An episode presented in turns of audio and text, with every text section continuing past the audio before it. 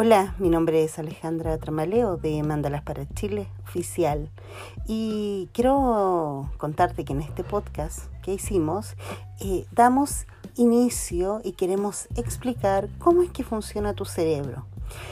¿Por qué, por ejemplo, hay personas que después de tomar una gran cantidad de terapias no pueden lograr resolver finalmente hasta así de manera radical eh, aquellos pensamientos destructivos o pensamientos de pena, de dolor, que nos siguen y nos siguen constantemente.